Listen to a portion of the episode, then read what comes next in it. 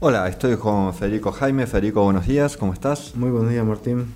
En el programa de hoy, en el podcast de Emisión Comercial, recuerden que todos los miércoles salimos también con el programa de 15 minutos de, a las horas 9 de la mañana. Eh, lo hacemos por los 30 años del Mercosur. ¿no? El país, La Nación, Mercopress, 3 News, diferentes diarios de Argentina y del exterior están trabajando sobre este tema. Y es que el 26 de marzo se celebran los 30 años de este acontecimiento y nuestro país, al estar ejerciendo la presidencia pro tempore del bloque, iba a ser el encargado de recibir a los presidentes de Brasil, Paraguay y Uruguay para la participación conjunta en la cumbre del Mercosur y los actos conmemorativos. Sin embargo, el presidente Alberto Fernández cambió de opinión e indicó al canciller Felipe Solá que informe a sus pares del Mercosur que el encuentro se va a realizar de manera virtual. Del encuentro entonces participarán el anfitrión Alberto Fernández, el presidente del Uruguay Luis Lacalle Pou, de Brasil Jair Bolsonaro y Mario Abdo Benítez de Paraguay. También se invitó a Sebastián Piñera, el presidente de Brasil, que es un país asociado, y al boliviano Luis Arce, cuya nación está en proceso de adhesión como miembro pleno. Pero los festejos no serán plenos, el bloque pasa desde hace años por tiempos complicados.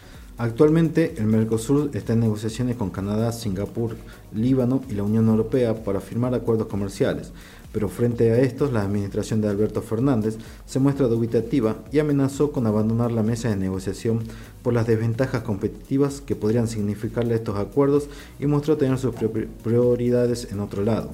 La preocupación principal de la Argentina parece ser la incorporación de Bolivia al bloque como miembro pleno, señala María del Pilar Álvarez, investigadora del CONICET, experta en política del este de Asia.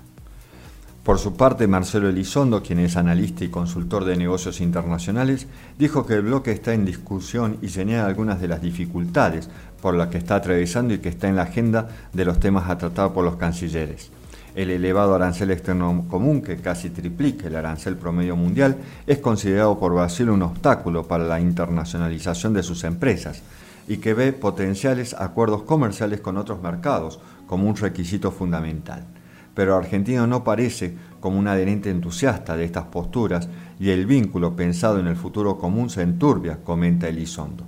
Luego señala que el Mercosur es de la veintena de acuerdos regionales de integración que existen en todo el mundo el que menos relaciones exportaciones PBI logra, 15% contra más del 30% en el promedio mundial.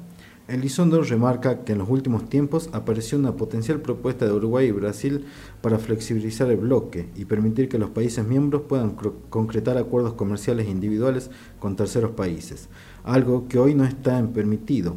Con esta propuesta se ponen en riesgo las potenciales inversiones, ya que Brasil es el cuarto inversor externo de Argentina y es la causa de muchas inversiones de multinacionales que se instalan en nuestro país teniendo en cuenta el valor de acceso al mercado brasilero.